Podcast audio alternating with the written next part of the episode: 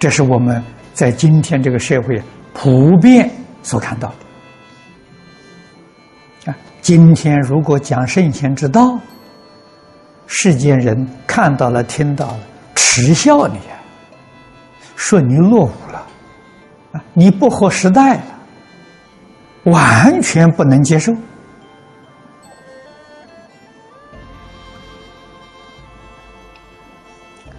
所以竞争去造恶业，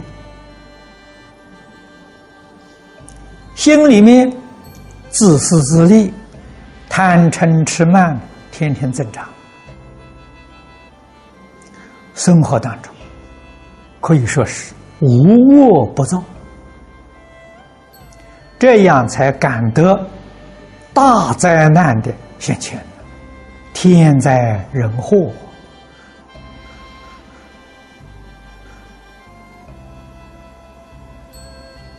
今天有许多人不懂得，以为这个社会的动乱是贫富不均造成的。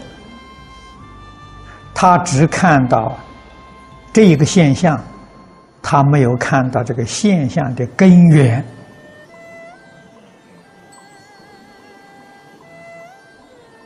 啊，这个社会财富不均是事实。能不能做到均等呢？不可能。为什么呢？每个人种的因不一样。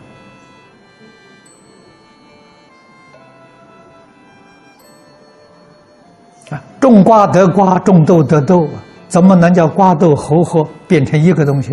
不可能的嘛。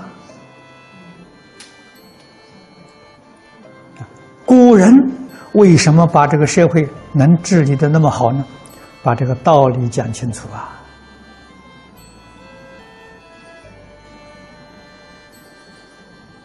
贫贱的人明白了啊！我过去没有种善善因嘛，现在过这个日子应该要承受，这应该承受啊，他就很欢喜了，他就不作乱了。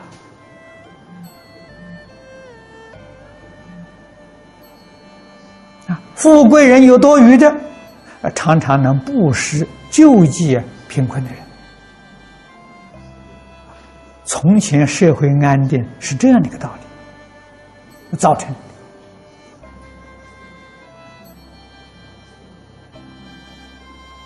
啊，富贵人知道啊，我为什么会富贵呢？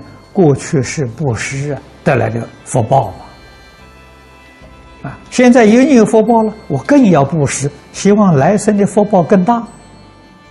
他明白这个道理，欢喜布施啊。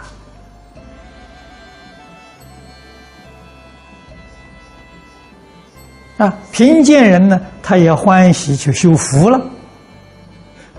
修福就不会造业，不会造损人利己的事情。损人利己不是修福啊！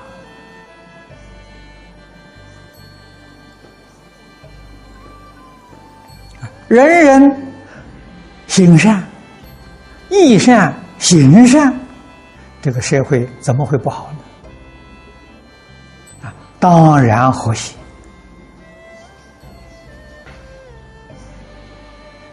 啊！如果我们讲族群，也可以这样说：富贵是一个族群，贫贱也是个族群。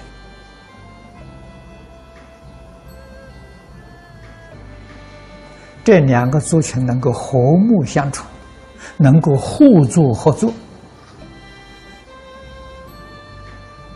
啊！这个里头啊。不会产生矛盾，不会产生冲突，社会问题就解决了。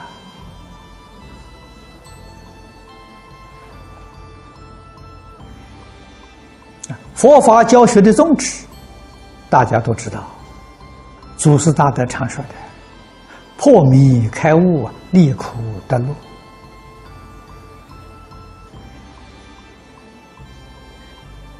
得乐是在现前，现在就得乐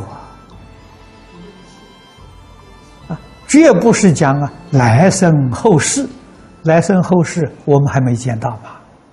现在就得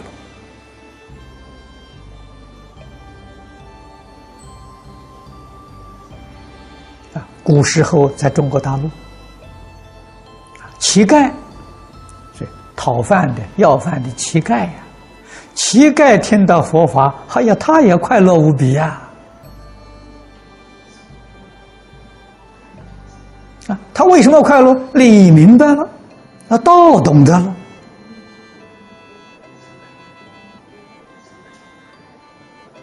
虽然是乞丐，非义之财，他不取啊，他不要啊，他守他的本分呢。你说这个真是。难能而可贵，值得人尊敬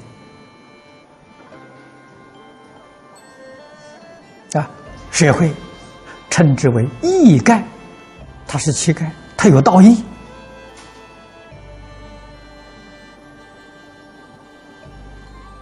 啊！释迦牟尼佛当年在世，生活方式是乞食啊，也是圆门托钵。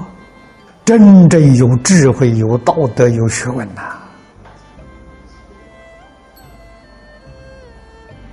啊，他采取这种方式，给我们很大的教训。他教我们什么？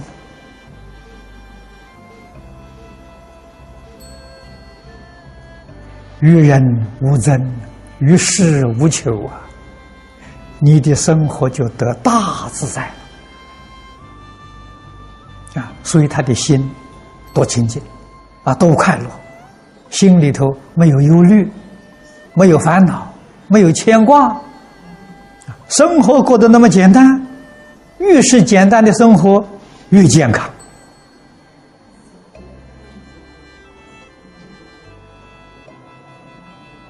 啊，所以要懂得义理，顺义理必定得善报。违背义理，这是大恶，所以把这两句作为纲领，啊，非常有道理。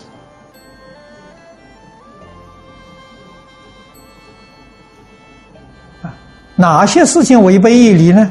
这下面一条一条举例跟我们说明。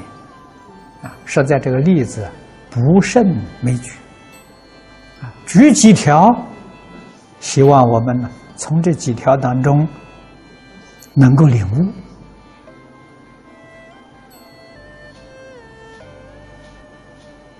啊，我们先前对人、对事、对物想法、看法、做法都是恶，不是善。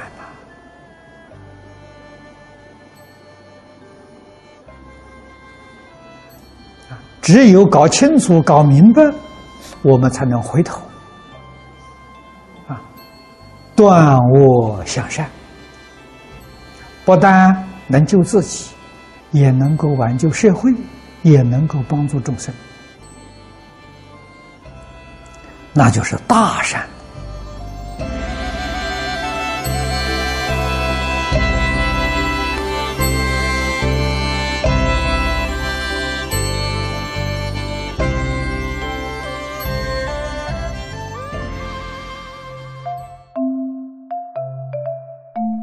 如果喜欢我们的影片，欢迎订阅频道，开启小铃铛，也可以扫上方的 Q R code，就能收到最新影片通知哦。